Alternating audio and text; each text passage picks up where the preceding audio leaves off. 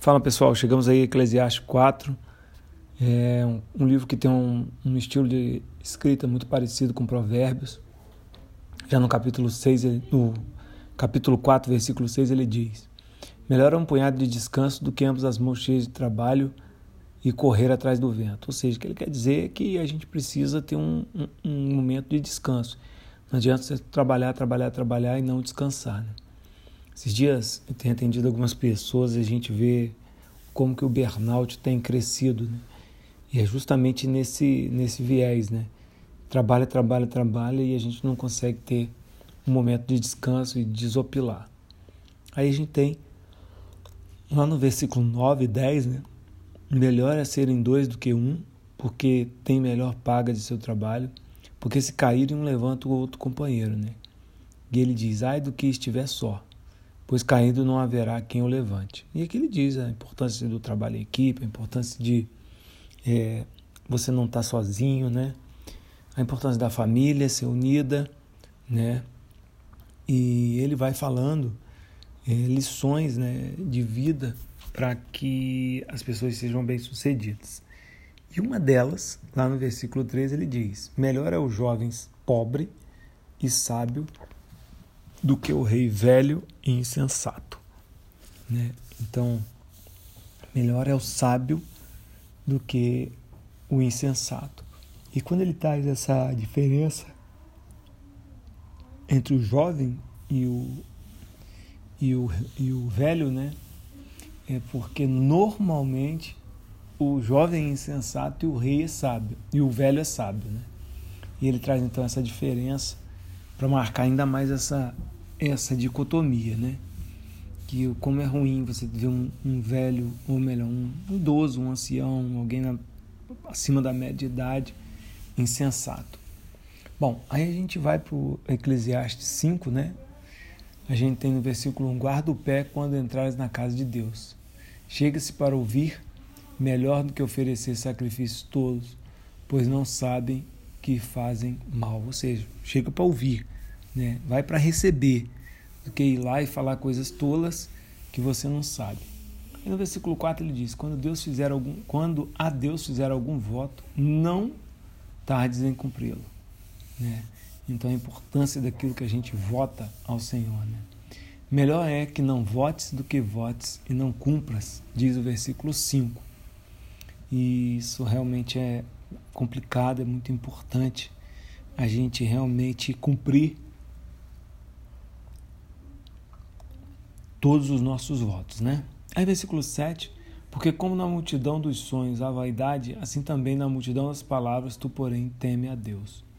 Ou seja, é importante você não falar muitas coisas, mas aquilo que você falar, você ter firmeza e saber o que está falando, né?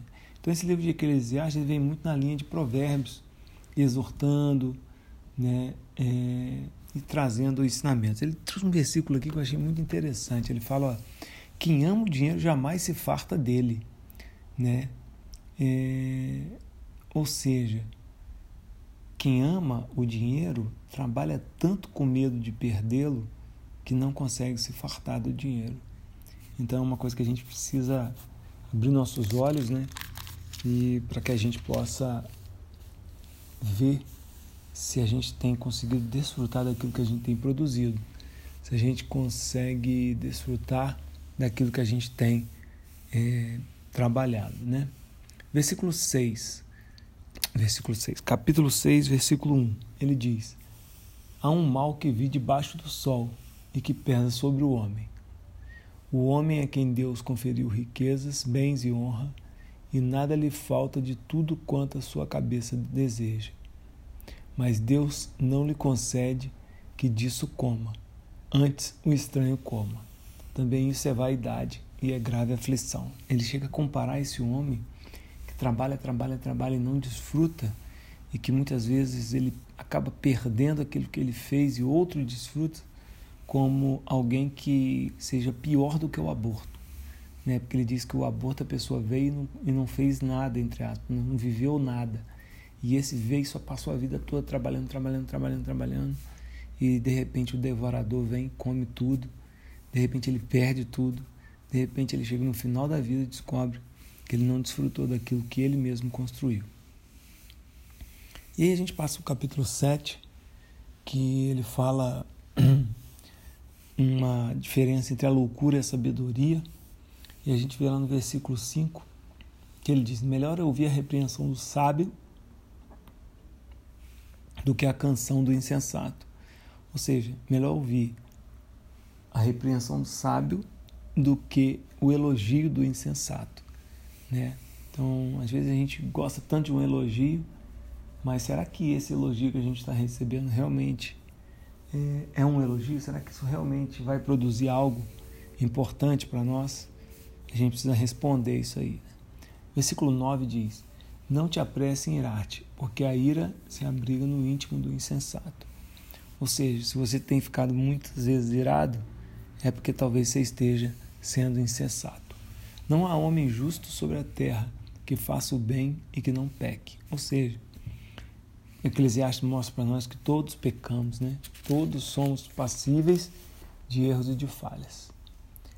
E 29 termina o Eclesiastes 27. E eis o que tão somente achei que Deus fez o homem reto, mas ele se meteu em muitas astúcias. Ou seja, Deus fez o homem correto. Deus fez o homem é, um ser apto a adorar e a servi-lo. Mas nós mesmos, a gente se envolve em coisas terrenas, é, a astúcia, a vaidade e muitas outras coisas acabam distorcendo o caráter que Deus colocou em nós.